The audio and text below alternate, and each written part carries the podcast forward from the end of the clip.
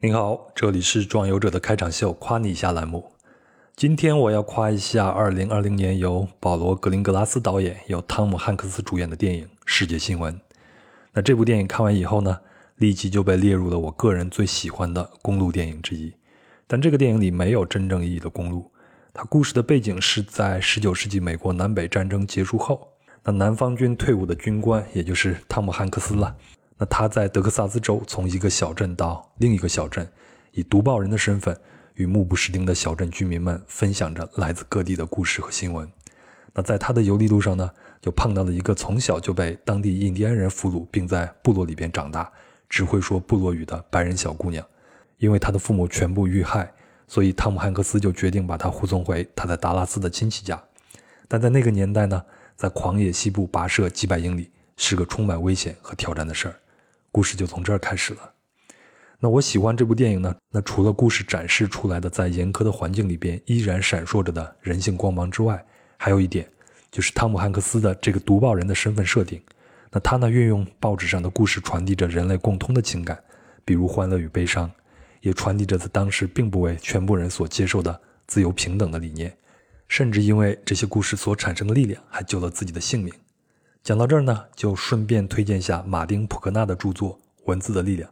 在这本书里边，作者用一系列的光耀世界的文学作品和故事，讲述了一个道理：文字塑造世界的力量胜过千军万马。这着实让我这样打定主意想做些好内容、讲些好故事的人感到欣慰，对吧？但是呢，读了这本书，我们也可以思考一下，在技术主导的未来时代，文字会不会消失呢？我的答案是会。啊，聊到这儿有点打不住了，就顺便再推荐一部2020年的新电影《波斯语课》。那这个电影讲述的是一个犹太人因为谎称自己是波斯人而幸免被枪毙。因为集中营里边的一个德国军官需要一个波斯语的教师，他就只好用集中营里关押的犹太人的名字作为词根，凭空创造了一门只有他自己知道的波斯语。那这门语言技能呢，又救了他的命。但是集中营里边突然又来了一个真正的波斯人。其他的故事我就不讲了，你可以自己去看。那在看完这部电影之后呢，我就又看了郑子宁的著作《中国话》。那在这本书里边呢，语言学达人郑子宁先生横跨古今，从语言学的角度探讨了不同语言之间的传播和交流。那这些字词穿过历史和时间的长廊，成为了我们现在所说的字儿所发的音。那看完这本书呢，你可能就理解到波斯语课里的那位犹太人有多么的聪明。又面临着多大的困难和挑战？但这个电影呢，还是根据真实故事改编的，不得不感慨一下：为了活下去，一个人能被激发出的能量到底有多大？好了，这就是本期的夸你一下。接下来我们就进入今天的壮游者节目。那壮游者是一档独立播客，很需要您的支持。您可以通过微信公众号下方的赞赏码进行赞助，也可以通过支付宝账号壮游者幺六 .com。也就是壮游者的拼音全拼加上艾特幺六 .com 来进行转账赞助，谢谢你，让我们有机会一起前行。你准备好了吗？我们先听一段美妙的声音。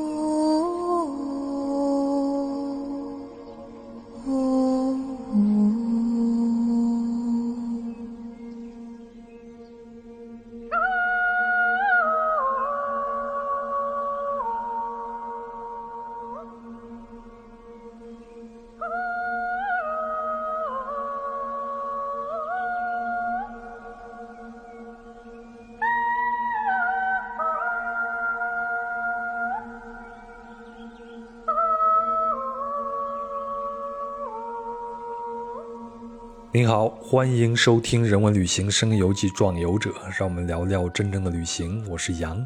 您刚才听到的那段音乐形式叫做 “cooning”，啊，应该是这个发音啊。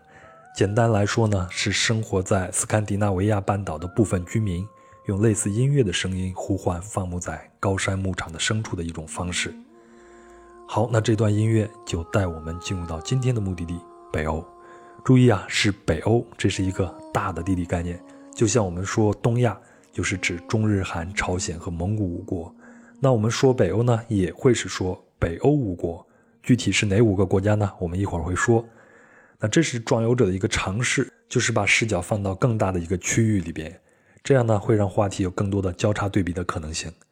那关于北欧呢，是一个系列节目，今天是第一部分，我们将了解到北欧五国相爱相杀的历史，啊，圣诞老人的归属之争，北欧的高福利政策，以及不能做出头鸟的潜规则，包括他们的社交恐惧和抑郁的冬天等等等等话题。而在下一周的同一时间呢，我们将通过一部丹麦剧集《波根》来聊一聊丹麦的社会现实和哥本哈根这座城市。好了，之所以有这样的内容设置，完全是因为本期的壮游者，那他呢曾经在瑞典求学，又在丹麦工作，北欧五国的人文景观或多或少的都有涉足。就让我请出今天的壮游者 Sophia 给大家打个招呼吧。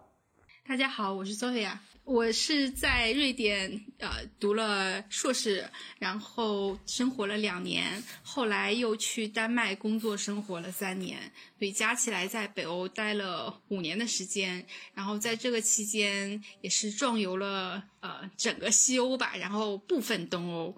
很高兴有机会来壮游者呃壮游者做客，讲一讲在那边的生活。你现在还会怀念那边的生活吗？嗯，偶尔想想吧。我觉得那边，哎，反正就很多小的细节吧。呃，第一个就是生活真的比较自由，因为天高皇帝远嘛。然后，嗯，就是你指的是家人管不到你是吗？对对对。呃，然然后，而且那边就是，嗯，因为你在深根深根境内嘛，所以你真的可以就是想要有一段说走就走的旅行。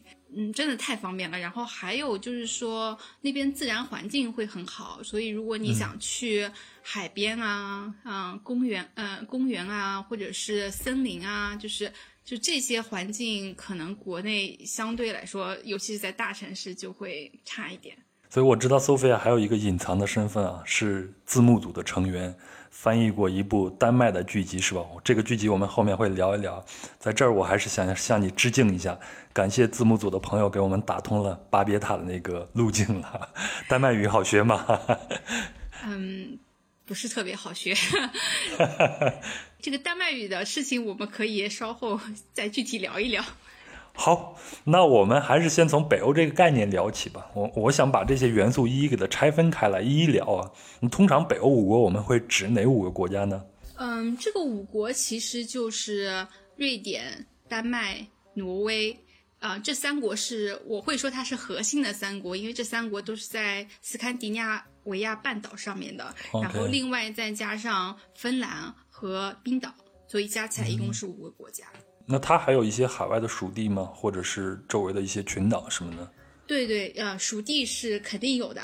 那比如说，丹麦最有名的属海外属地其实就是格陵兰岛，它还有一个呃比较小的岛叫法罗群岛。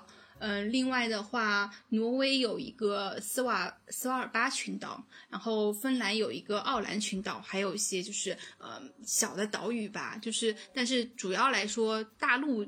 就这一块，然后再加上一个大的格陵兰岛这样子。那从呃，我身边有一个地球仪嘛，那从地球仪上来看呢，那这些地方，你刚才说的这些地方，他们基本上在地理上是相相连的。那在历史上，他们有没有一些牵连，以及在当代的政治生活上，他们有一些相似之处吗？对，这五五个国家，虽然说可能历史不能和咱们中国的那个 这么这么长久的悠久历史来呃比较，但是他们自己也是有一段相爱相杀的历史吧。我们可以稍微简单的说一下，就是他们之间的历史。以前这些国家就是。怎么说？那个时候还没有国家的概念，然后可能只是说有一些人居住在这些相应的这些土地上面。然后大概是到了嗯十四世纪的时候，呃，丹麦、挪威，然后当时的挪威是含冰岛在内的，还有瑞典，当时的瑞典是包含芬兰在内的。那他们三个国家组成了一个叫卡尔马联盟。当时就是这个联盟是由一个统一的君主来统治的，所以其实这个有点像是嗯。北欧几就是统一的一个最先的一个概念吧。然后这个联呃这个联盟最开始是由丹麦主导统治的，嗯，后来呢，瑞典就不是很高兴。那到十六世纪的时候呢，瑞典就自己独立了。到了十七世纪的时候，瑞典因为发展的比较好，就成了欧洲的大国之一。嗯，然后丹麦在这个过程中，就是呃，一八一四年被迫将挪威割让给了瑞典，就是因为呃拿破仑战败。丹麦是支持法国的，当时，所以就是他也是受到了拿破仑战败的这个牵连，所以被迫割让了土地给啊瑞典。然后呢，嗯，就是瑞典后来又战败，失去了芬兰，那芬兰就变成了附属俄罗斯沙皇的一个自治的芬兰大公国。嗯，因为芬兰从地理上，呃，在它的东边应该就是俄罗斯了，对吗？对，没错，就是嗯，它因为。并不是在斯堪的纳维亚半岛上面的，嗯，它是，嗯，就是离俄罗斯更近，所以受俄罗斯的影响更多。那瑞典战败之后呢，就是芬兰就变成俄罗斯的一部分了。然后到了一九零五年，挪威也从瑞典独立了。然后在一九一七年，就是俄国十月革命之后，芬兰从俄罗斯独立出来。最后到了，嗯，二战期间，一九四四年。冰岛从丹麦独立出来，这样的话，等于说这五个国家就得到了自主权吧，然后就成为了五个独立的国家，大概是这样子的一个，嗯，就是比较纠结的一段历史吧。真的是你说的相爱相杀。那他们后来是怎么现在又变成了北欧国？而且我知道他们还有一个北欧理事会，对吗？嗯，对。那他们其实虽然是五个国家，但是因为历史上有这么比较纠结的。啊，一段，而且曾经他们其实是在这个卡尔马联盟的时候是五国是统一在一起的，而且呃人种啊、文化啊、习俗啊相对来说都是比较接近的，所以嗯，而且这几个国家其实就有些国家都不也不是很大嘛，就是和欧洲大陆的其他国家比起来，所以要联合在一起可能会更有一些嗯，就是。bargaining power 怎么说？就是更更更能去争取一些自己的东西吧。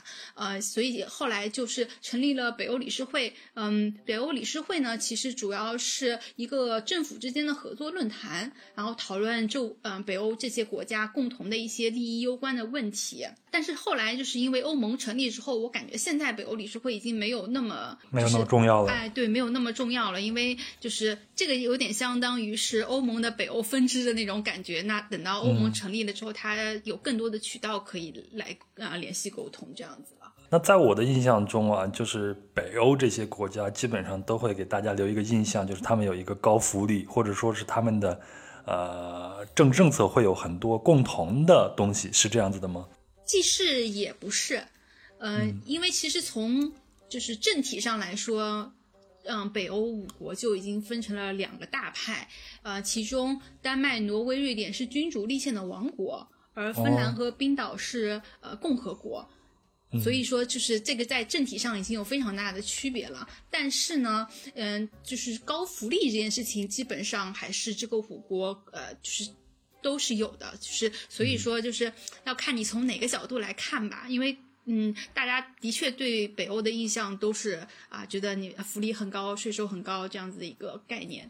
嗯，这个后面我们会作为一个重点稍微的去聊一聊，因为确实我是对这个非常的感兴趣，想知道那边到底是如何运行的。你前头说呃这几个国家都在申根国，那这一点我觉得需要跟大家说一下，申根呢。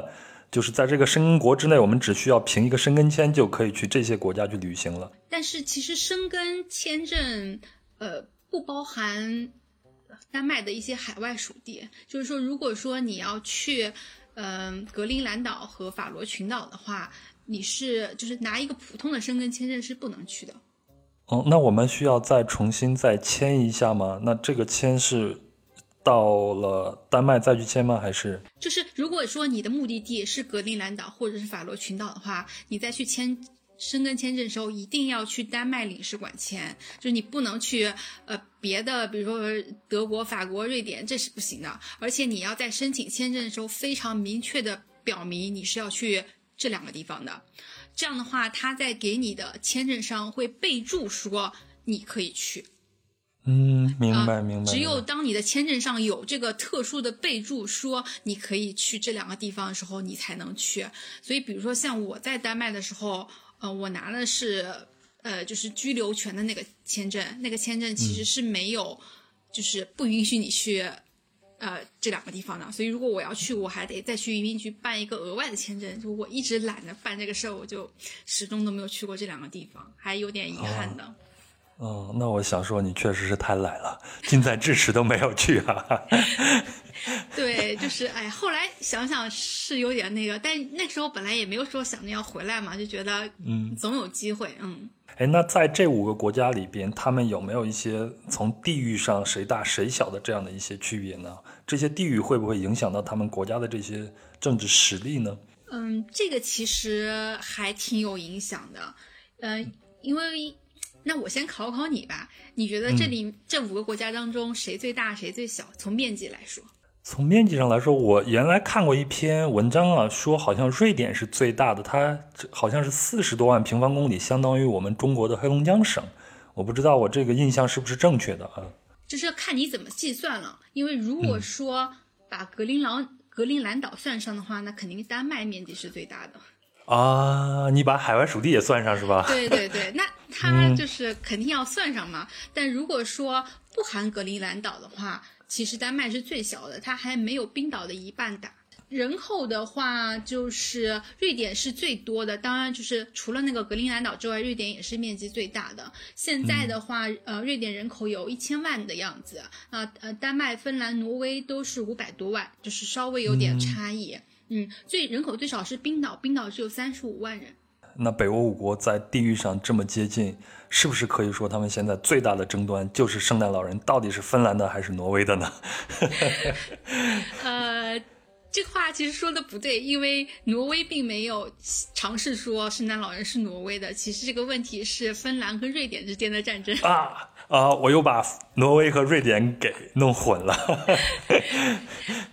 对，就是嗯，他们其实还挺喜欢互相调侃的嘛，嗯，但是这个圣诞老人的归属问题的确，嗯，有点问题，嗯，最主要是因为以前就是芬兰跟瑞典的北部地区都叫拉普兰地区，嗯，那其实圣诞老人是的家乡应该说就是在拉普兰地区，呃，而且以前这是一个。嗯，就是这个这个地区也不分你说你是芬兰还是瑞典嘛，所以就是等到到了现现在你来要来说，它到底是哪个国家的？以因为以前没有这个概念，所以就是两国都说是我的，是我的。嗯，相对来说，芬兰占一点先机吧，因为他自己还搞了一个圣诞老人村，就是你呃，就是作为他的冬天的旅游目的地之一嘛，还弄了挺红火的，很多人都去那边打卡。我看了一些文章说，就是在芬兰有那个地方叫耳朵山，是吗？就是因为这个地方叫做耳朵山，所以圣诞老人才可以在北极地区听到来自全世界儿童的呼喊，所以才可以 给他们送礼物。这个我倒不知道，我知道他那个圣诞老人村叫。哎，罗什么来着？我一下有点忘了，就是嗯嗯，罗瓦涅什么之类的。因为我后来没有去那个地方，觉得太冷了。我只我只去了瑞典的北部，没有去芬兰的北部。嗯，那现在对现在对圣诞老人还有一些争端，就是说是我们国家的，包括还有加拿大，甚至包括美国的阿拉斯加地区也是这样子。他们也争吗？那我觉得他们是第二梯队了。哈哈哈哈哈！哎，你说到太冷了，我印象中整个北欧地区就是因为特别特别冷，所以因为我是一个非常怕冷的一个人，所以我一直对北欧地区啊，就是处于我旅行的第二个目标了。第一目标肯定是那些热带啊什么地方，那边真的很冷吗？他们没有夏天吗？它也会分，就是你具体是要在北欧的比较南面一点，还是北欧的比较北面一点，这个呃天气会差蛮多的。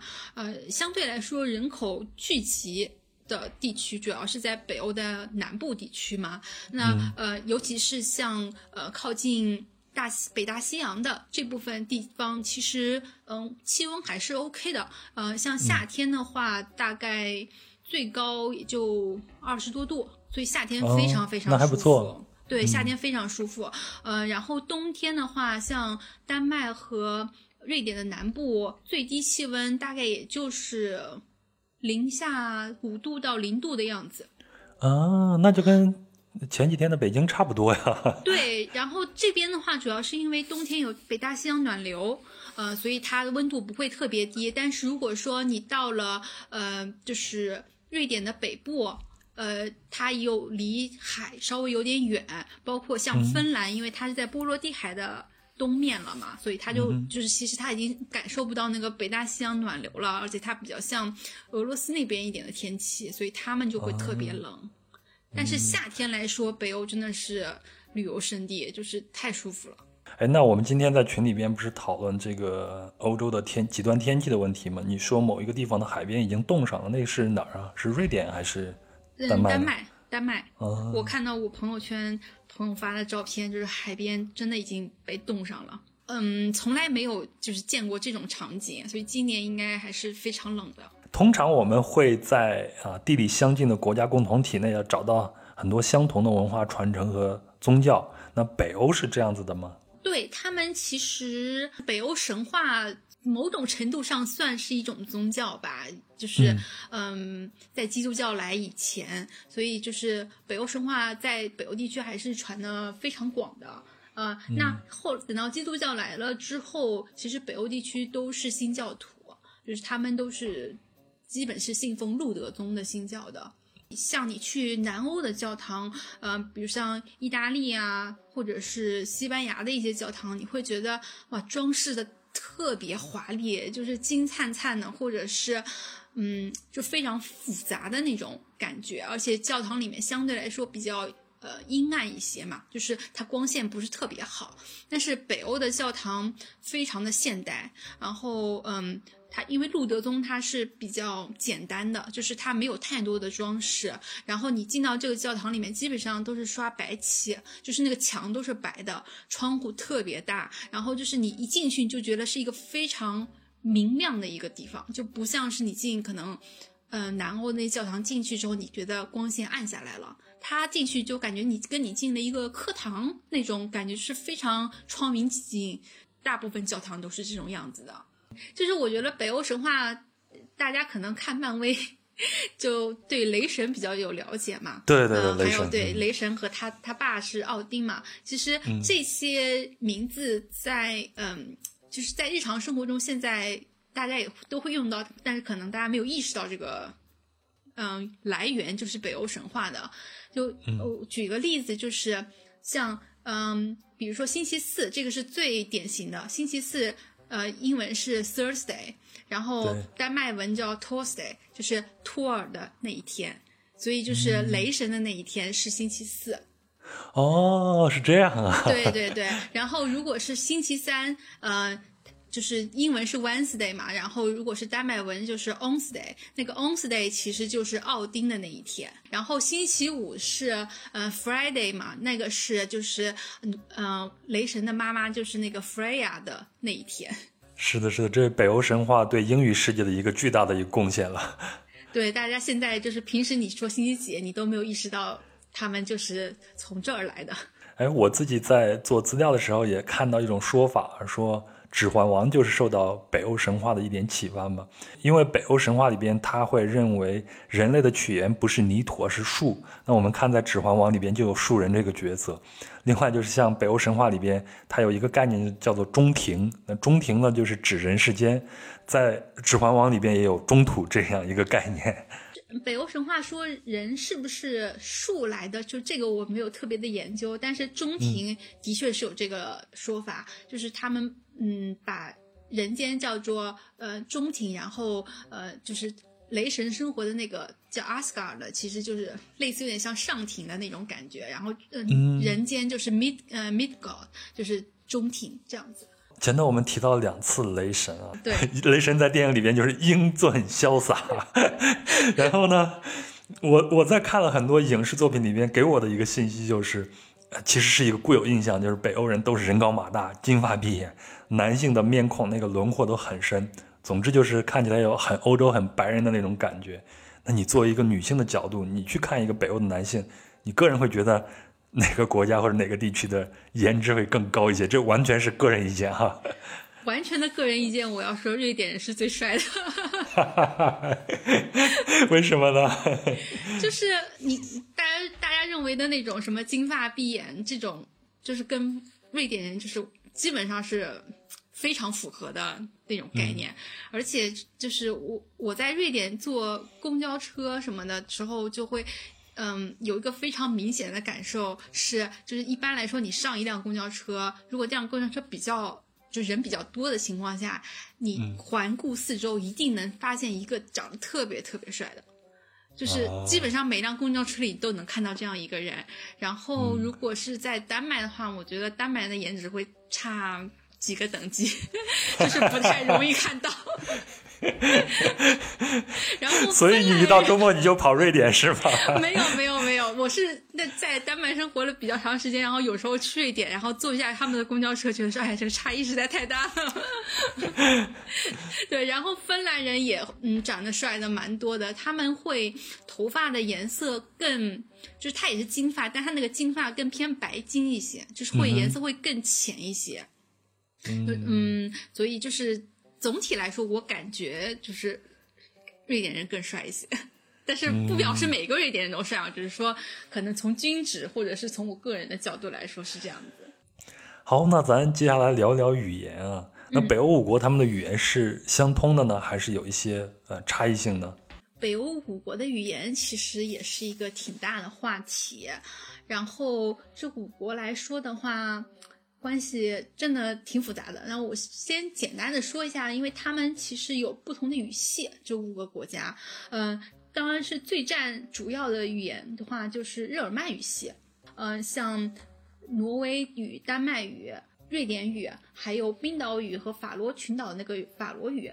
这些都是日耳曼语系的，然后第二个大的语系是乌拉尔语系，像芬兰语和萨米语都是这个语系。那萨米语其实就是在拉普兰地区的一些萨米人说的这个语言，那就应该是圣诞老人讲的语言了，对吧？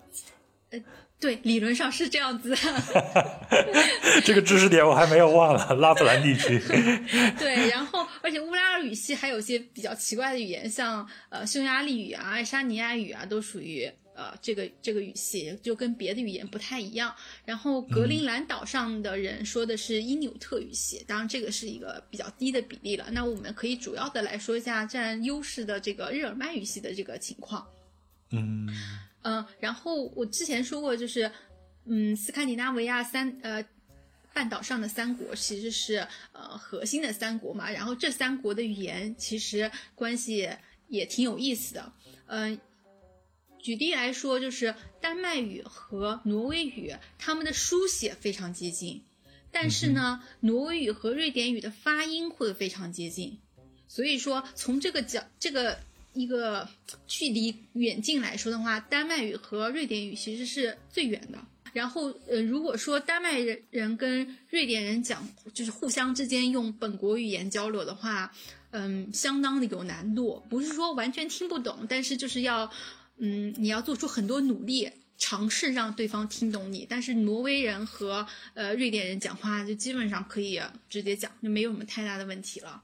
嗯嗯，而且瑞典人会觉得丹麦人讲话像呃，就是嘴巴里含了一个土豆在讲话的那种感觉。所以，所以你周末去瑞典的公交车上看帅哥的时候，你不用担心你的语言是吧？我我可我可以讲英文。对，然后他们因为英文都讲的就相当好，呃，而且就是可嗯，简单说一下，就是挪威语跟瑞典语都是一种非常抑扬顿挫的语言，然后他们讲起来的话，基本上就是呃每个基本上每个字母都会发音，但是丹麦语是一个非常平的语言，然后它就是很多字母它都音都不不讲，就是跟法语一样，就很多字母它都吞掉了，而且你要是。要经过长时间的学习才知道他会把哪些字母吞掉，因为这个不是一个很有规律的事情。明白，就有点像老北京讲话吞很多字儿一样，中央电视台变成中央电视台。对对对，有点像这样子，但可能比这个更严重一些。它有有些词可能一半的字母都不发音，那你知道是哪一半不发音吗？对吧？是。嗯，然后它就会比较平，就不像嗯瑞典语是抑扬顿挫、高高低低，就是非常听起来有韵律感，就适合唱歌的那种感觉。对，而且特别适合演讲，做公众演讲会很有感染力。是，呃，然后呃，另外的话就是挪威语也是一种比较。奇葩的语言，它的书面语其实呃有两种，有两种官方语言，一种叫做就是呃书面挪威语，这个是百分之八十五的人口是使用的，这种语言非常近似丹麦语，它主要是因为以前挪威都被丹麦统治嘛，那么他们的精英阶层其实用的是丹麦语，其实这种呃书面挪威语我虽然没学过，但我懂丹麦语，我来看基本上没有问题。就是讲起来他们会觉得稍微吃力一点，因为发音不太一样嘛。但是就是如果说你看书面的东西，就基本上没有问题。然后另外一种就是挪威语，叫做就是新挪威语，大概只占人口的百分之十五。那这这种语言是基于呃挪威的民间口语方言把它拼写出来的，这种写法就会和丹麦语差异比较大，就我不太看得懂了。然后他们主要是因为。是农村地区的一些，这也不算农村嘛，乡村地区的人用这个语言比较多。他们会觉得说，啊，你们城市里的人都是丹麦话的，我我们啊，挪威就是本就是本土人应该用自己的语言嘛，所以他们就是创造了这种新挪威语的书写方式，大概是这样的一个情况。那你前头也说，丹麦曾经主导过啊最早时期的这些北欧的这些同盟吗？那丹麦语嗯好学吗？丹麦语就是，我觉得从语法的角度来说，嗯，只是只比英文稍微复杂一点点，呃，就是所以就是还还比较方便，就是不是那种曲折度非常高的，像德语那种，就是学起来特别费劲。然后，嗯，但是它的发音真的挺难的，因为没有人像他们那么发音。它一个单词过来，然后里面有一半的音是不发的，就是你真的需要花特别长的时间才能知道这个，就是到底应该怎么去发每一个音。而且它的呃元音其实只有九个元音，但是这九个元音可以发出十六种不同的，就是不同的元音来。就是你当你看到一个元音的时候，你你不太确定它到底是嗯发哪一种。比如说啊，它有。就是就有就是字母 A，它就有很多种方法，然后就是你要慢慢的去学，而且包括它这个十六种，嗯，发音的部位和英文和中文都挺不一样的，就有些部位你可能没怎么用过那个 声带的这一部分吧，然后我觉得就是包括像一开始我根本就听不出来它的这些。发音有什么区别？就是这个，就是纯说它那个韵母的这个发音部位，我都完全听不出来它的区别嘛。后来慢慢会稍微好一点，但是，嗯，我觉得这个发音的部分是丹麦语最难的部分。哎，我我自己在查资料的时候看到这个北欧国的国旗特别的有意思，它主图案就是那个十字架，区别就是颜色，是吧？对，没错。嗯，这个十字架的话，其实，嗯。就是 学名吧，可以叫学名吗？但是叫做北欧十字，北欧十字，因为这个是代表基督教嘛。但是每个国家怎么用这个十字，其实还有挺多故事，或者说挺多讲究在里面的。那我可以先说一下丹麦的国旗，呃，这个国旗是现今持续使用中的国旗中最古老的，这个是有一个吉尼斯世界纪录颁给他们的。嗯，嗯而且是对北欧国家的，就其他北欧国家的十字旗起到了一个重大的影响。它有一个传说，是在一二一九年的六月十五日，在 Lindanis 这个地方，就是现在爱沙尼亚的首都塔林，这里有一场战争。然后当时丹麦军队已经即将战败了，忽然从天上掉下来一面。红底白字的旗帜，然后就大大的激发了了那个丹麦军队的意志，后来他们就打赢了这场战役，所以后来就把这个旗子作为他们的国旗了。那这个是一二一九年，讲到现在都已经是八百多八八百多差不多。对，然后所以丹麦的国旗的话就是红底白字的一个十字旗。那瑞典的话是呃蓝底黄字嘛，它其实是因为蓝黄这个。呃，两种颜色一直是呃瑞典王室文章的主色调，所以你看，像呃瑞典人就特别喜欢这个颜色，包括像宜家的 logo 也是，没错，啊对，是也是这个配色来的。那包括他们足球队的主客场的配色也是这样子。对对，那丹麦队就是红白啊两色的。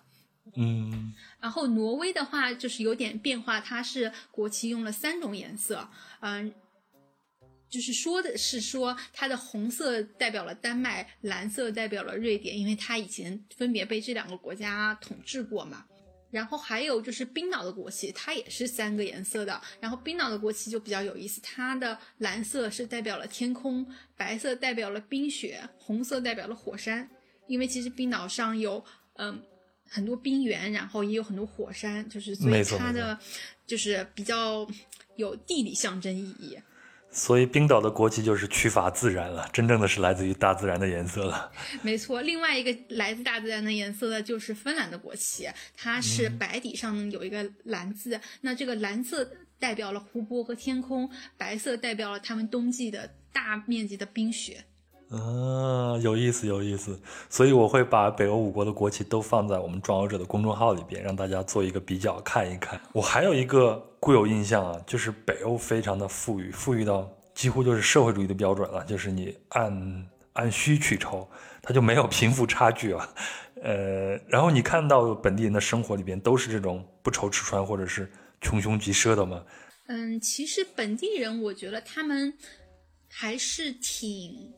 怎么说，就是挺普通的生活的，他们不是很讲究这些，呃，就所谓外在的这些东西。当然，可能内心其实想，其实也可能也在意，但是不太表现出来。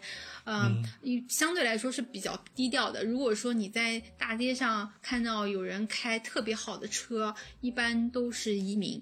对他们还是相对来说，嗯，就是。比较实用型的嘛，就是觉得是什么车方便就开什么车。其实像北欧国家里面，嗯，瑞典是沃尔沃的汽车就是特别有名，像瑞典人基本上都开沃尔沃。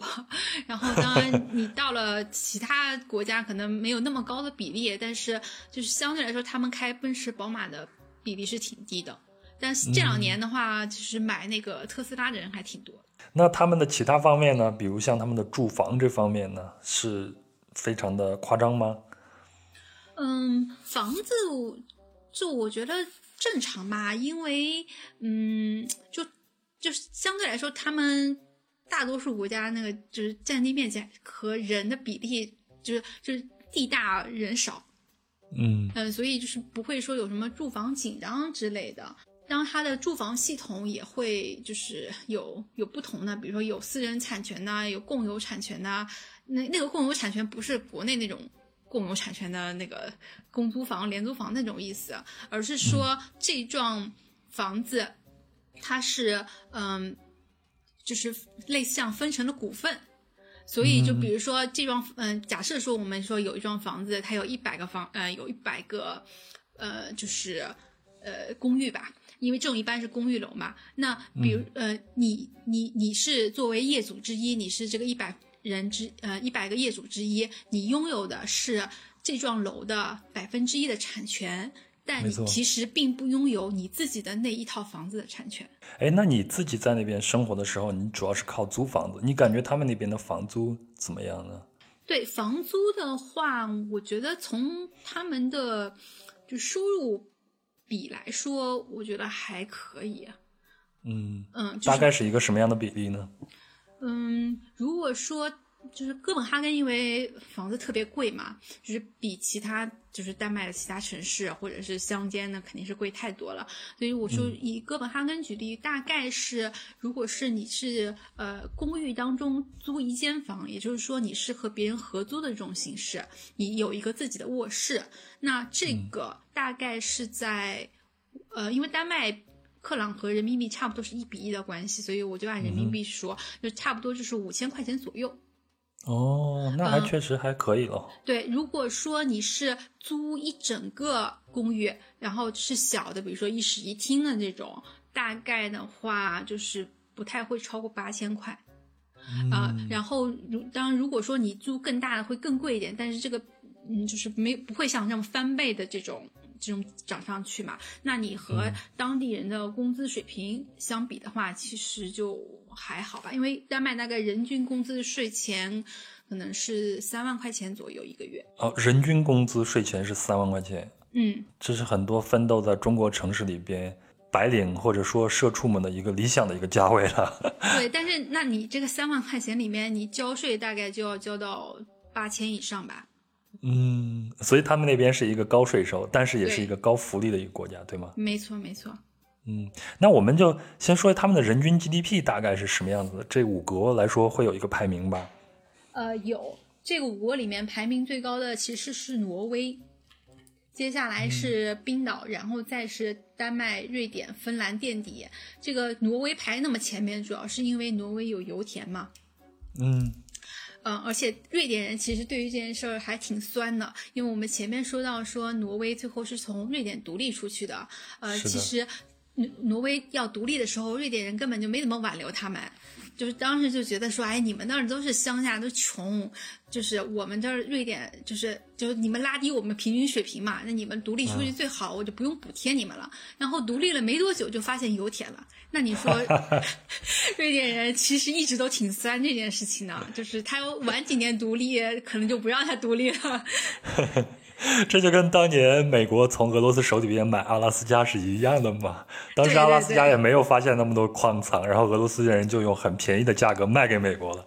然后刚出去，然后刚卖出去，然后就在阿拉斯加发现了巨大的矿藏。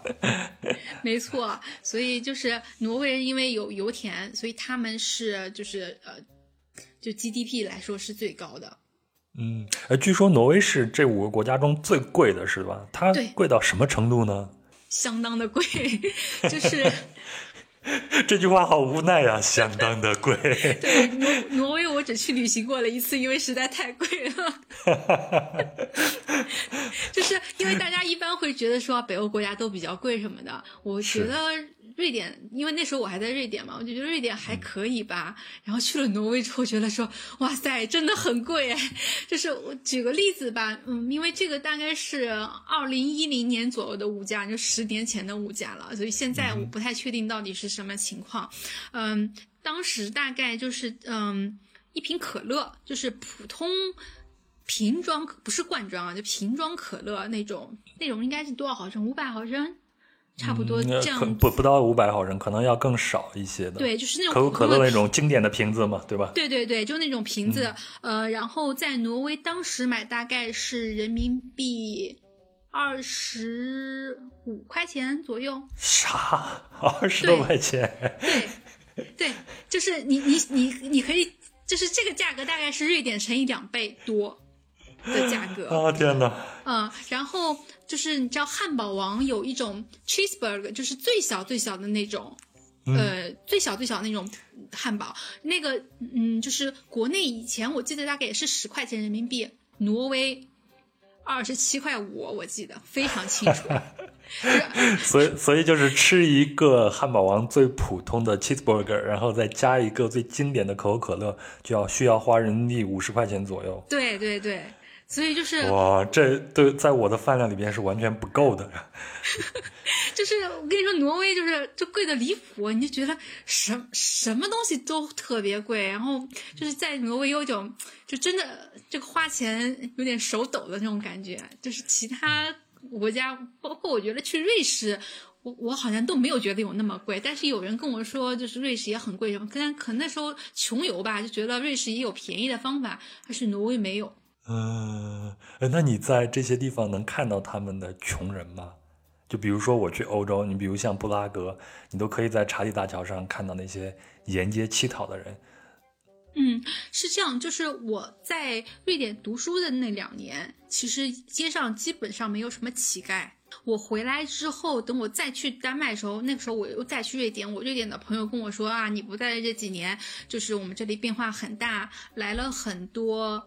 东欧的，就是罗马尼亚，就是那些地方就来了很多乞丐。其实他们都是有团伙的嘛，就是并不是他个人真的很穷来乞讨的，就是类似有点像，就是组织他们来这边乞讨的。对，所以现在基本上你去瑞典的一个大一点的超市门口一定有一个人坐着。然后挪威这国家挺绝的，就是他们嗯通过了一项法律，说禁止。这些人在挪威乞讨，然后呢，他们就把这些乞丐们装上了一辆大巴车，停到了瑞典的边界，然后就自己开回去了。嗯，就是把这些人赶到瑞典就好了，是吧？对对对。然后因为瑞典没有通过这个法律说就是不允许乞讨，所以那些人后来就都到瑞典来了。就原来他们等于说是挪威也有，后来挪威不让他们就是在挪威，但是你你光说你不让。就是人家也不会走嘛，我就把你运走，运走运到哪儿了？运到瑞典边界，我就结束了。你说瑞典得多恨挪威啊？对，就他们挺生气这件事儿的，就觉得说凭啥？但是，嗯，其实你说像瑞典和丹麦，他们自己本国的流浪汉有没有？有的。但是，呃，以前瑞典还做过一个纪录片，就是去跟踪采访这些流浪汉，然后发现他们其实。我不能说全部啊，就是说比较大的比例的人，嗯，这些流浪汉是自己选择了这种生活方式。哦，就是就是喜欢这种自由自在、没有约束的生活，是吧？对，就是因为其实他如果是本国人嘛，然后政府会有就是有福利，就是包括啊给你一些失业金或者一些别的补助，然后包括如果你没有房子，政府也会给你安排房子住，就是这些其实他都是有这些社会保障在那里的，但是这些人不要。就如果说他要的话，他就不会到街上来乞，呃，就是流浪汉了，对吧？所以就是，嗯，他并不是说真的有那么穷，说我没有房子住啊，我就到路上来。就是他们有些人就觉得，我就喜欢这样的生活。但我肯定不能说这个百分之一百每个人都是这样，但是有很大一部分人是这样子的。嗯，所以政府给他们钱没有用，就是他就愿意过这样的生活。嗯。那说到这儿，我就非常的感兴趣了。政府真的是给他们大把大把的福利，是吧？嗯，我我就以你来举例子吧。你作为一个在那边工作的人，你能享受到他们的社会福利吗？或者你看到他们当地人的福利是什么样子的呢？嗯，就是如果说当地人的福利，肯定是要比我们这些居留在那边的外国人的福利会更高一些，这个也很好理解。我可以简单说一下。呃，当地人的福利就是这些是嗯，少数符合条件的外国人也可以有，就嗯。我们讲的是丹麦还是瑞典呢？呃，丹麦。OK，好。就首先，嗯，不用学费，嗯，包括就是大学也是不用学费的，嗯，免学费之外，它还有一个教育扶持金，就是国家教育扶持金，叫 SU，就是呃，丹麦也叫 SU。然后这笔钱的话呢，是嗯，每个人都不一样。当你要是去上大学才有这笔钱，就政府每个月会发给你。我特别查了一下，二零二一年每月税前是呃九百八十二克朗，再加上取决于你父母收入的额外的扶持金，最多不高于两千七百二十五克朗。所以说，如果说你父母的收入比较少，你每个月最多可以拿到。嗯，三千六七百克朗的样子，就是每就是就鼓励你上大学吧，你可以认为这么说，因为你上大学基本上你要就是从父母家里搬出来住了嘛，对吧？然后呃，他就是呃，就是你虽然不用学费，那你还是需要生活费的，那他就给你这些生活费的一些补贴。然后当然这三千多就可能不太够用，他还有另外一笔钱叫做 SU 的贷款，就是贷款是要还的。但这个贷款是利息非常低，嗯，每个月不高于三千两百三十四克朗。如果说你有小孩的话，就比如你是，嗯，就是生小孩比较早，你已经有个小孩，但你还在上学，那就是会给你再多加一笔钱。所以这两笔钱加起来的话，就有大概近七千块钱，就是七千克朗的。这个支持其实，呃，作为一个学生来说，基本上是够用的，而且你还可以去打打零工，对吧？然后这样的话，你的生活就是，嗯，你上大学不会有人说，因为我上不起大学，就是不上大学，就不可能有这种事儿了。作为一个有居留权的外国人，其实也是可以享受到挺多福利的。嗯，比如说在丹麦，你可以去上免费的语言课。就是他鼓励你学习丹麦语，然后你上丹麦语是不用花钱的。呃，以前以前至少是完全不用花钱，现在他为了因为有些学生可能没有好好学习，就是几年都没有把他那个。课上完，所以现在就是出了一些政策吧，就是说你要在前多少，比如说前两年之内它是免费的，你要两年没有读出来，后面再接着读你就要交钱了，就是类似像一个激励政策，希望你呃把这个语言学好吧。但是其实并不是为了真的要收你的钱。明白？那你的语言是在这样的免费语言课上学的吗？丹麦语？没错没错。然后还有就是免费的医疗。嗯，而且你如果是上班的话，你可以去交一个失业保险，然后呃，等到你失业的时候会就给到你失业金。嗯，然后还有度假金，这个度假金度假金是什么？度度假金是度假金是 雇主帮你交的钱，就是是你呃月工资的八分之一，他会把这个钱存下来，因为是这样，就是丹麦的有薪假日是。五个星期嘛，哦，每一年五个星期，对吗？对，至少至少五个星期。但是很多就是就是法定五个星期，但很多嗯很多公司会给你六个星期。然后就是嗯，因为至少是就是五个星期的话，嗯，就是这笔钱，呃，公司会帮你交，就是。他不是直接发给你，公司帮你交着，然后存到了这个度就是国家的这个度假金的账户里面。然后他到第二年，就是你比如说你在这个公司上满一年的班了，然后到了第二年，嗯，某个月开始，我不太记得了，可能四五月份吧，就可以把这个钱提出来，就让你当年的暑假就可以去拿这个钱去玩了嘛。哦，这么好啊！对，所以他那个五个星期的是有薪假日是。这么着运作的，就是等于说他就是这这这五个星期的钱，雇主还是帮你交了，交了之后你到第二年可以把这个钱取出来。但你具体你是不是去度假，其实国家不会管你嘛。那在丹麦你工作的时候，有没有那种暗戳戳的让你们，呃九九六啊这样子去压榨你们的剩余时间的这样的事情出现呢？我不能说所有的公司都没有，但是我自己是没有碰到过。哈哈哈哈这已经够了，这个答案已经够人心酸的了。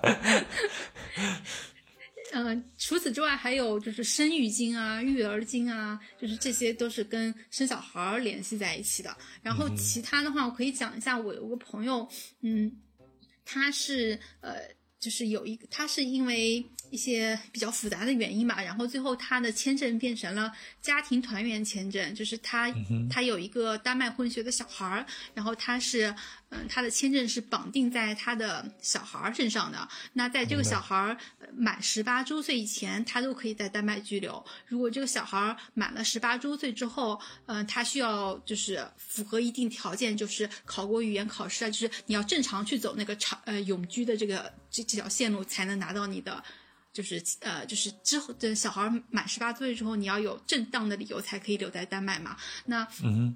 他的这个情况呢，呃，是政府给了他免费的租房，就是房子不用钱，然后政府给他安排的，然后嗯，还给他免，就是这他是额外的这些福利啊，就是还给他嗯去安排实习的机会，这样的话就是希望他呃通过这些实习的机会能够更融入丹麦社会，或者说更融入丹麦的嗯公司吧，就是这样的话你你有机会就是在丹麦。就是以工作的形式留下来嘛，这样的话你你也不用再花纳税人的钱，对吧？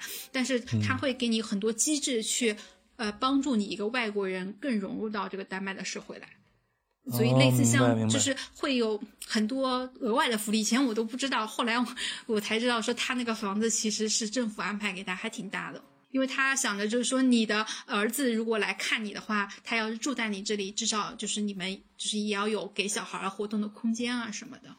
嗯，就是每给每一个人，包括生活在这里的有资质的人都有一个体面的生活，最起最起码的一个体面的生活条件，对吧？对，没错，没错。嗯，确实比较令人向往。嗯，然后更令人向往的东西来了，就是产假的问题。嗯，说一说。那其实，嗯，丹麦产假不是北欧国家里面最多的，然后它是双亲可以分享五十二周的有薪假期。五十二周就是一年，对，但这个是双亲分享的，就是说，嗯，爸爸最少要休多少周，然后最多的话可以有六十四周，就是当你符合一定条件的话，就是年一年多可以不用上班。它应该是有几个月是全薪的，然后有几个月可能是比如说八折的薪水这样子给到你，啊，但是反正就生活肯定是没有问题的，嗯，另嗯对，然后。就是更夸张的是瑞典的产假，就瑞典产假是全世界最长的了，双亲分享四百八十天，四百八十天，十六个月了。对，没错。然后他要求就是双亲每个人至少要九十天。嗯，但是他这个四百八十天不是说你一下子休完的，是可以在小孩儿好像三岁以前啊，还是几岁以前，就是呃，你都可以用这个假期。所以，比如说你小孩已经满一岁了，你可以回去上班，但你这个假期还累积着。后面比如说小孩生病啊，或者你家里有些急事啊，你就可以拿你这个没用完的产假来补这些日子。现在有一个统计嘛，通常情况下就是，呃，社会发展越快的国家，它的生育率越低嘛。那像他们这样有这样的产假，包括国家这样的一个扶持，是不是为了刺激他们的一个生育率呢？有这样的一个因素吗？嗯，肯定是有的。嗯，就是我我以前也听大家说过北欧国家生育率很低，怎么怎么的。但是其实，嗯，后来去了之后发现可能也没有那么低吧，因为就是嗯，因为他们那边。在街上遛孩子是非常，就是婴儿车的，就婴用婴儿车遛孩子是一个非常常见的现象，所以包括坐公交车什么，因为他那个公交车都会有一个会倾斜下来，让让这个让这个，呃，婴儿车方便上去的这么一个一个一个功能吧，就是你上下公交车会比较方便一些，就是你基本上所有公交车你都会看见有人推着这个婴儿车。有时候可能一辆车里面甚至有两两三辆婴儿车，所以我觉得就是这个生育率没有那么低，嗯，然后嗯，丹麦政府还拍过一系列，我不知道这能不能说，还拍过一系列视频，就是因为他们研究调查发现，就是丹麦人在国外度假的时候更容易，嗯，就是啊，更容易怀孕 是吧？对对对，更容易生小孩，所以他就拍了一系列的这个视频，呃。就是鼓励大家出国生小孩，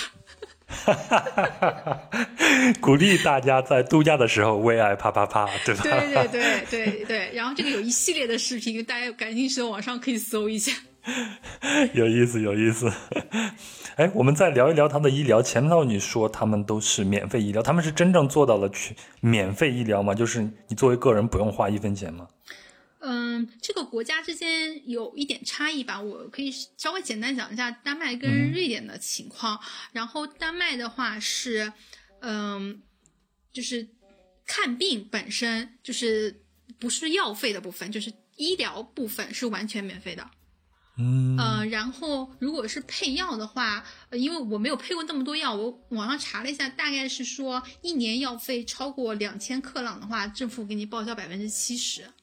哦，明白。啊，而且呃，就是因为它的那个就是药局的系统是和医院联网的，就比如说你要他，因为他的医院不卖药，就是不像我们医药分离嘛。对对，没错，就是如果你去医院看病，然后你这个病是需要配药的，那医生就会在系统里面给你开好，说你要某某药多少克，呃。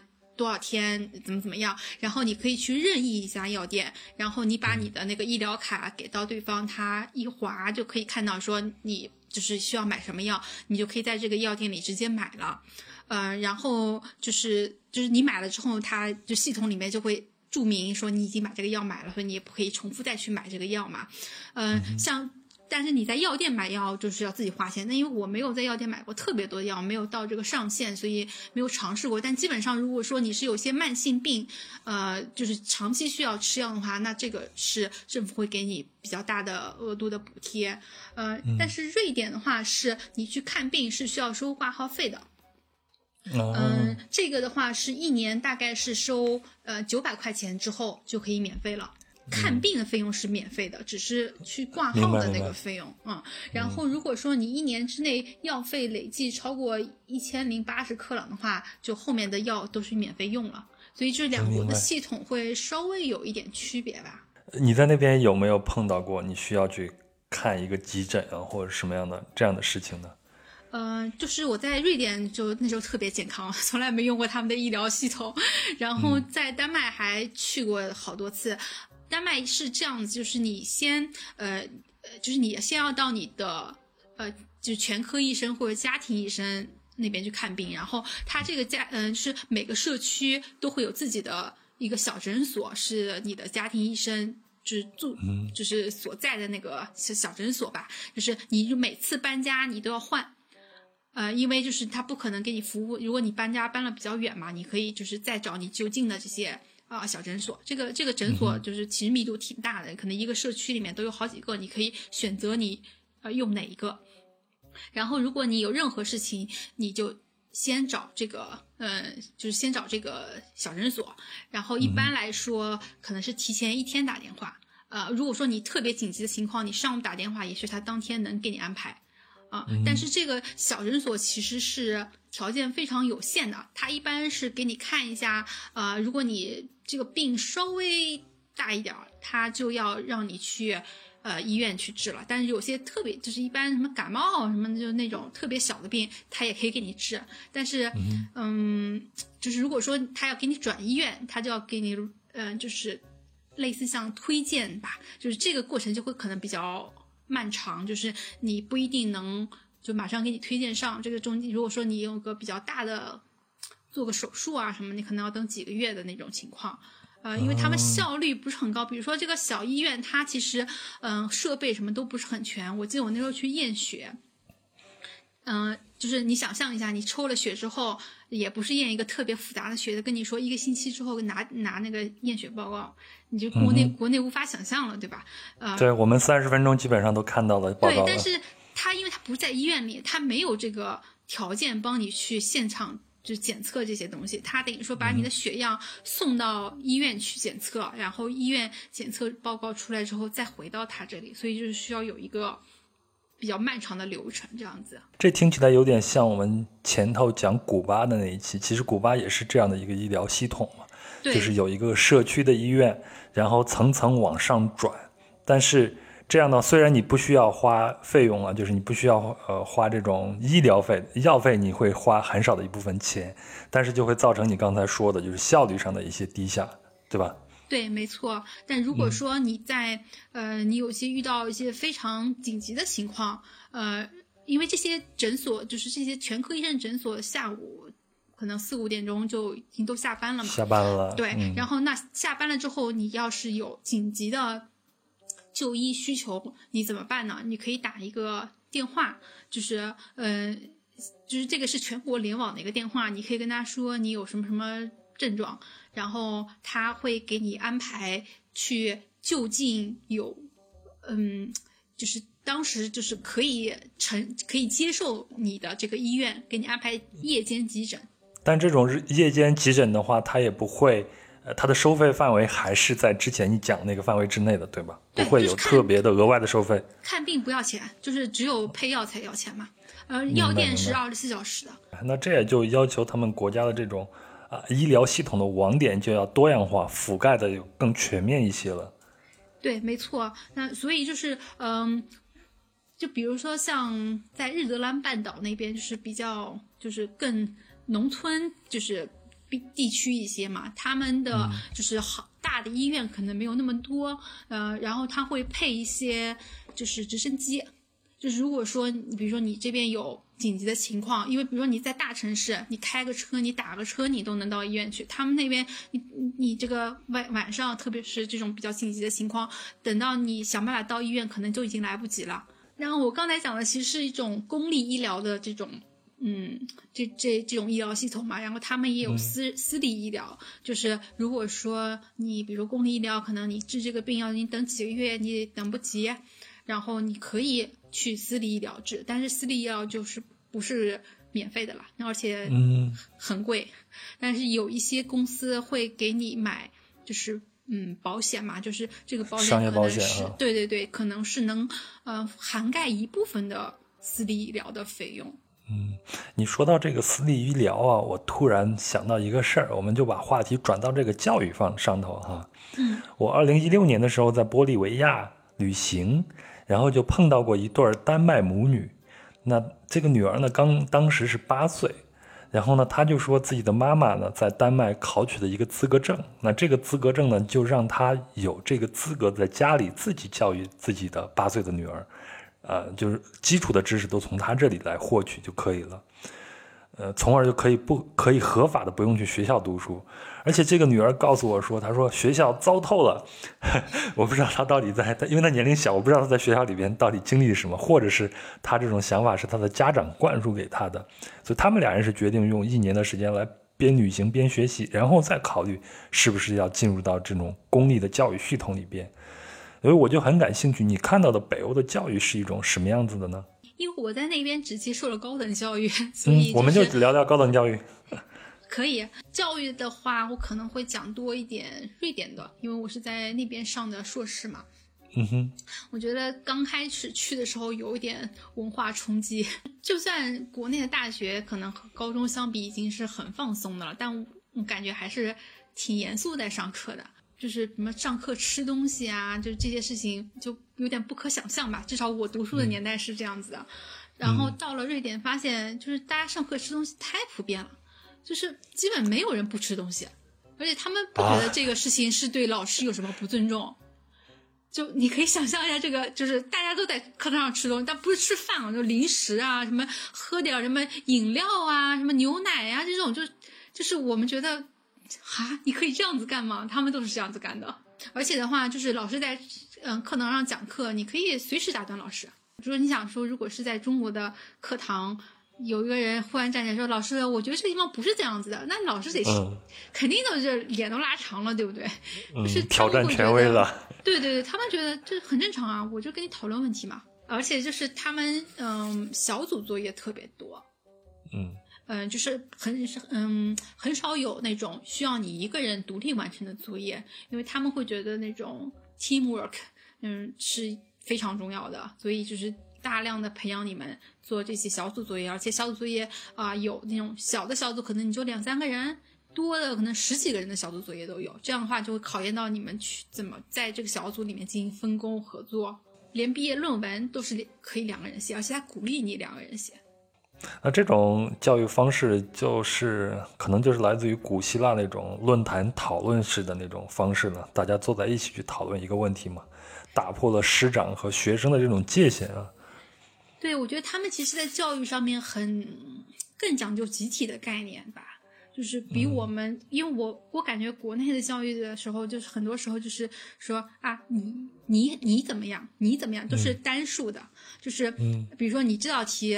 呃，或者你这个学科学得好，或者怎么怎么样，就是他不太会，呃，或者说竞争性更强吧，就是国内，嗯，但是他们那边是更强调一种合作协同的这种能力，因为他更看重这种。嗯，所以呢，这样的一种呃教学方式会让你后来在呃北欧的这种工作的时候会有所受益吗？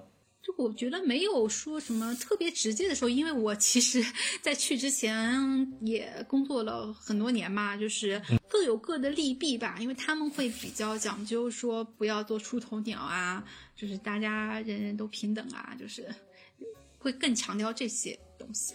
啊，虽然我没有在丹麦上学嘛，但是他们就是在这方面挺中庸的，就是工作的环境当中，如果说你。嗯，特别不合群，或者是说你你比较特别，就是其实不是一种非常受欢迎的一种表现吧。嗯，这个还蛮出乎我的意料的。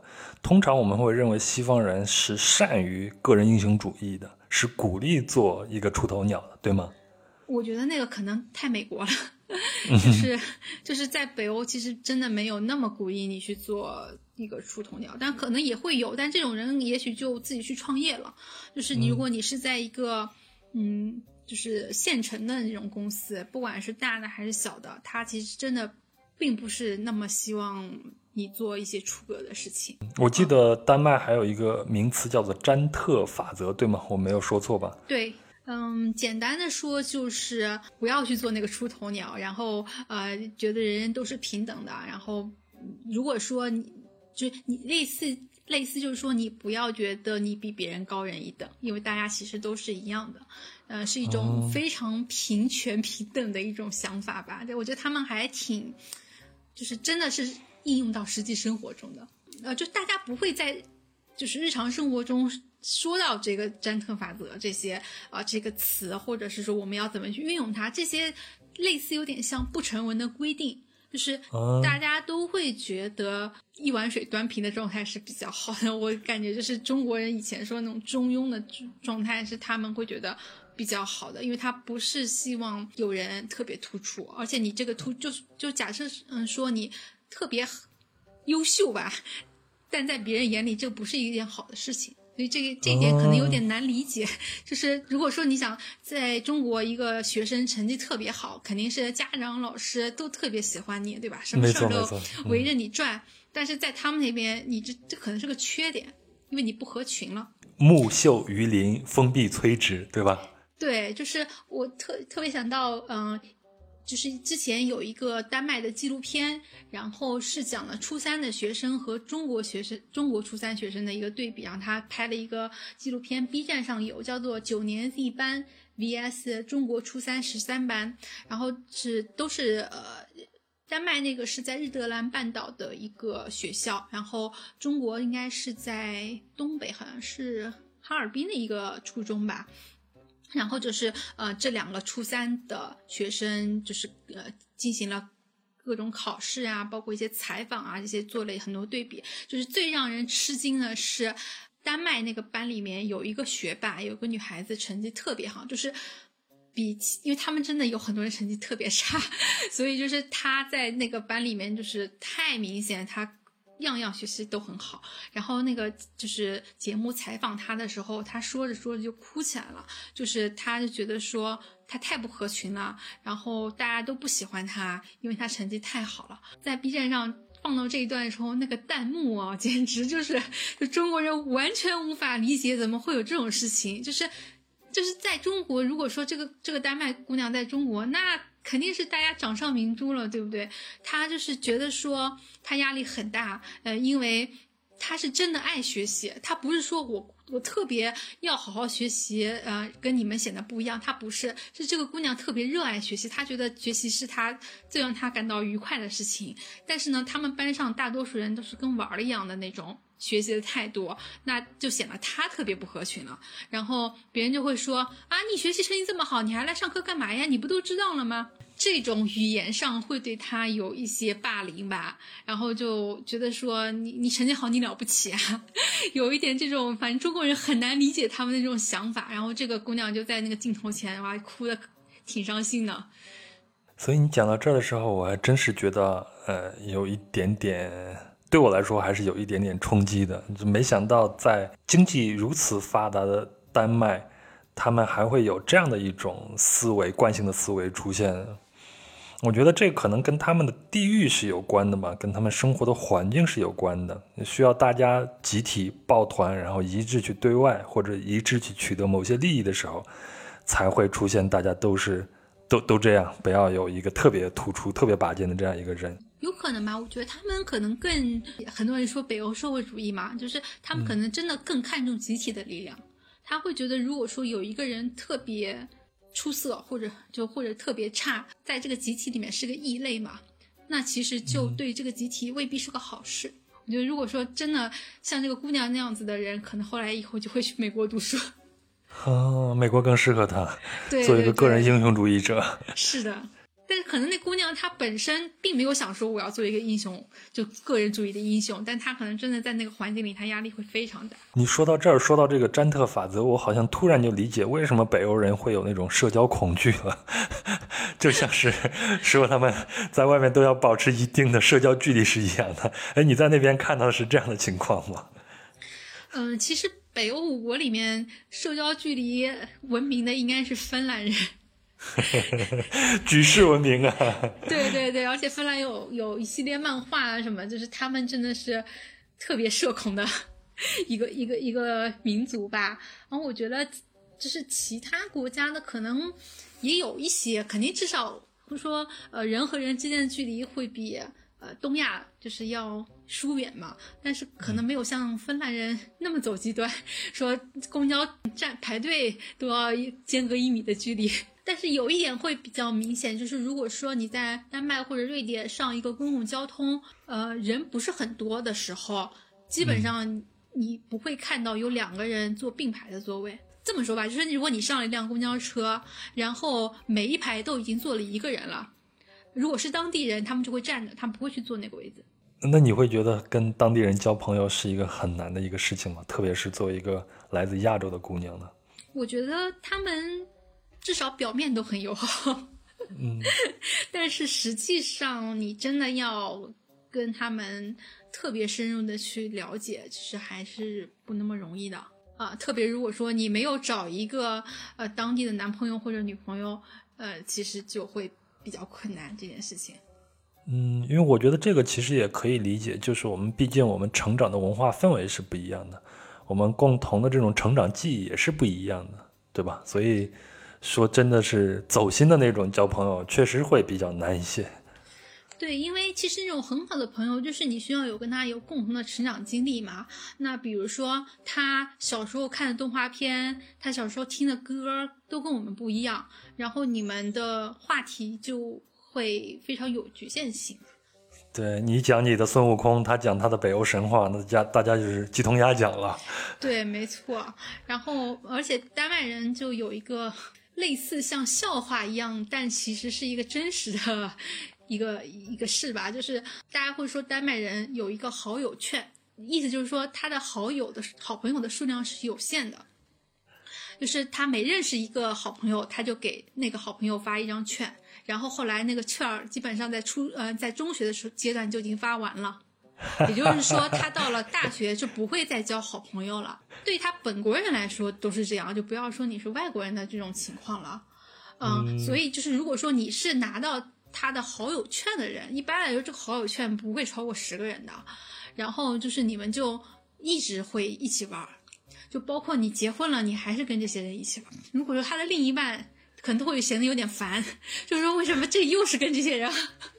不过我也感觉，即便是我作为一个中国人，我也感觉年龄越大交朋友越难啊。我不知道你是一种什么样的感觉，虽然你还年轻。对，相对来说是这样，但是比如说我们可能会觉得大学里面。呃，你可能仍然能够，就是至少本科阶段嘛，你还是可以交到挺好的朋友的，对吧？但是对于他们来说，可能上大学你都已经是过了他交交好朋友的那个时期了。基本上他们的好朋友真的就是中学、小学的时候交的。那这一点他们确实太固化了。我的感觉是，人交朋友应该是流动的。可能我们小的时候那些朋友，因为生活环境的改变。我们以后不是朋友了，只保持了一种普通的关系。但是往后面走，你会遇见不同的人，你可以跟他们呃称之为朋友的。对，而且我觉得他们可能很多人其实一生都没有换城市嘛，就是像国内，包括是上本科的时候，你换一个城市生活啊，或者说你工作的时候，你再换一个城市生活很正常。对他们来说，其实很多人都是从来都没有。就是离开过他自己一直生活那个区域，所以他的好朋友也一直在那个区域里面吧。那如果说你搬到一个新的城市，你肯定还是会想要去，就是有新的拓展你的新的交友圈什么的，对吧？如果说你只是在，就是你一直生活在你的家乡，可能你真的就没有需要去认识新的人了，因为真的你就是一直是跟这些人在一起玩。没错，这可能跟他们的国土面积的限制是有很大关系的。其实就可以置换一下，我们就可以想象中。他们生活的那些城市，其实就是我们的小镇青年嘛。我们的小镇青年如果永远留在自己的家乡，留在这个小镇上，那你的朋友也是那样的一批人啊，也是从小玩到大，玩到老，玩到死啊。对，没错。哎，你有没有碰见一些非常热情的来自于北欧的朋友呢？嗯，我我认识一个瑞典朋友，一家子就都特别热情，就挺不瑞典了。某种程度上来说，就真的特别。嗯，就关系特别好那种，因为他们在哥德堡嘛，然后我在丹麦生活的时候，就是这两个城市还是有些距离的，大概坐火车要四个小时左右吧。就是我可能每年至少会去一次，有时候会去两次，然后他们有时候也会来丹麦看我。这个朋友因为也是 比较神奇得来，我之前很短暂的在沃尔沃中国工作了一段时间，然后。就是这个瑞典人是就是从瑞典沃尔沃外派来的，其实算是我领导吧。但是因为我在那边其实工作了很短一段时间，但是嗯，就没有在那边工作之后，我们还是就是经常联系，比我大蛮多岁的，不到我爸的年纪，但是会就是。在在我和我爸中间的那个啊年龄段，然后后来他，嗯，他的太太，包括他的儿子女儿也都到中国来，然后就是我跟他儿子也玩的特别好，然后就是呃，所以就一家人都混得很熟了嘛。然后后来我又去呃瑞典的呃我又去丹麦的时候，就是呃也经常去哥德堡 玩一玩啦，然后就住到他家里这样子啊，所以就是这是一个从嗯。中国又发展到瑞典的这么一段跨国的友谊，嗯，所以就是和我认识的其他的瑞典人、丹麦人都会不太一样吧，就是，呃，那我们之间的那种关系就会更更紧密、更亲密一些。其实这个也得也需要看个体，并不一定我们用统一用一个说，呃，瑞典人都很冷漠呀，用这样一个标签来。划分对吗？其实有很多的个体，他们会是很热情的，只是没有找到那个合适的契机去跟您发展这一段感情。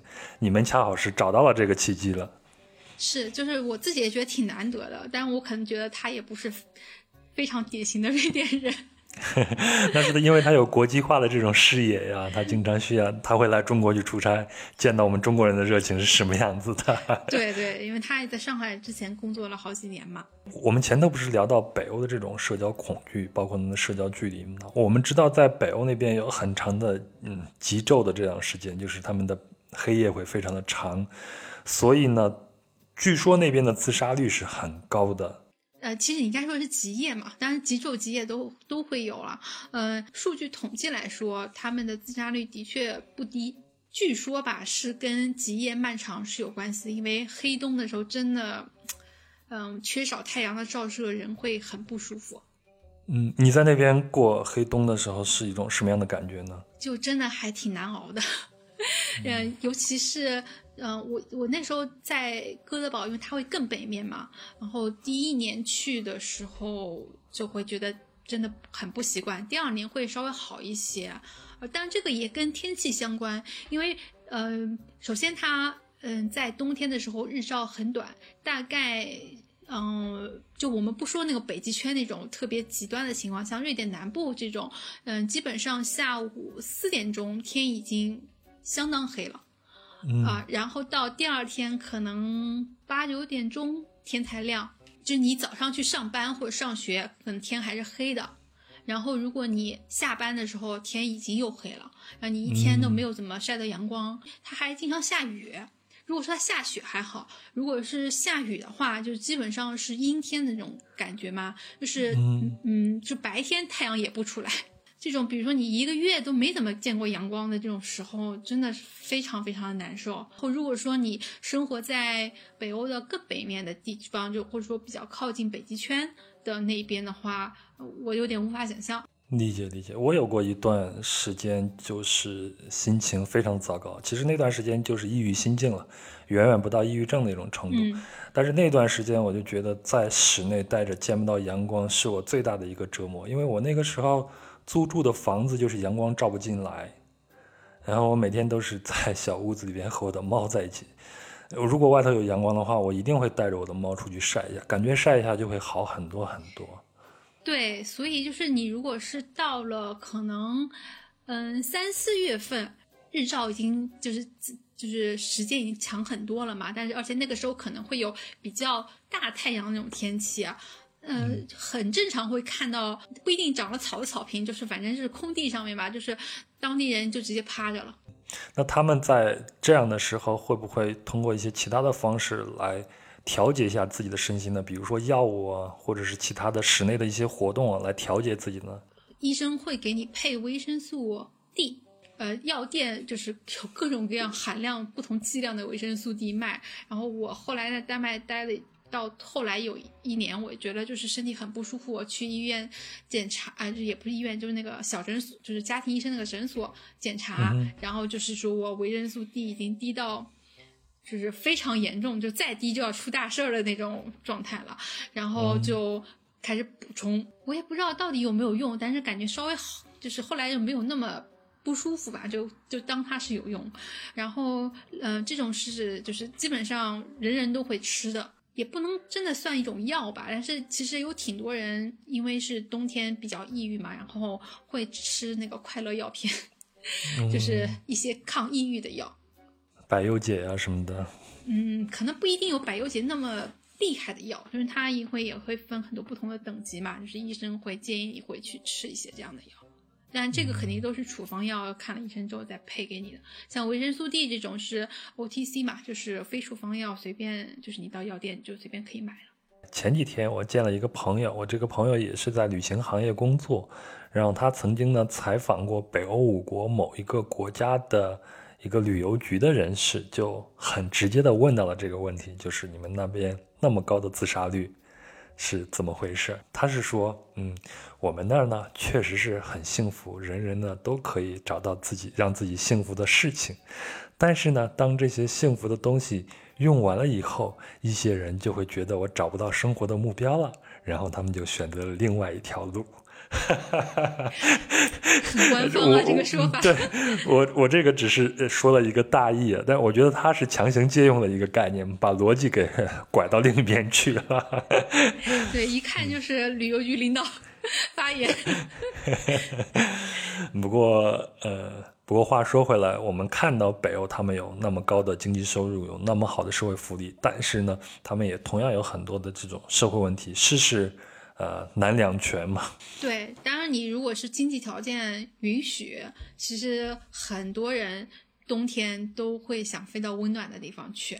就是近一点的，你可能就是啊，西班牙南部、葡萄牙，或者是呃意大利南部啊，土耳其，就这些地方，因为那边阳光好嘛。然后如果说远一点的，就飞东南亚。呃，因为泰国好像一直是瑞典人最喜欢的旅游目的地。我没有之一。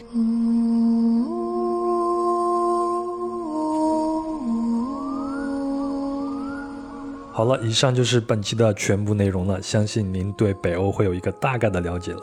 那在下周同一时间会是 Sophia 带来的丹麦的故事。作为令人尊敬的字幕组成员，他曾经参与了一部丹麦政治剧，叫做《Borgen》的字幕制作。啊，我们会通过这部剧里边表现出来的丹麦现实来聊聊丹麦的女性地位啦，啊，新闻自由的边缘啦，还有格陵兰岛的自治以及左右派的理念冲突，包括你所不知道的丹麦猪肉问题。另外呢，在那生活了三年，索菲亚也会给大家分享一下哥本哈根这个城市的魅力。好了，下期依然精彩，不容错过。感谢索菲亚的分享，也感谢您的陪伴和聆听。如果您喜欢本期节目，请分享给身边的朋友。让更多人知道壮游者的存在。如果您有任何想和我交流的，请在评论区留言，或者添加微信“壮游者二零一八”，也就是“壮游者”的拼音全拼加上二零一八，那他呢就会将您拉进壮游者的听友群。这里有一群有意思的人谈天说地，神游世界。最后，本期的相关图片会在公众号“壮游者”里边呈现，微信搜索并关注“壮游者”就可以了。咱们下期见，祝您春天春心荡漾，满树桃花。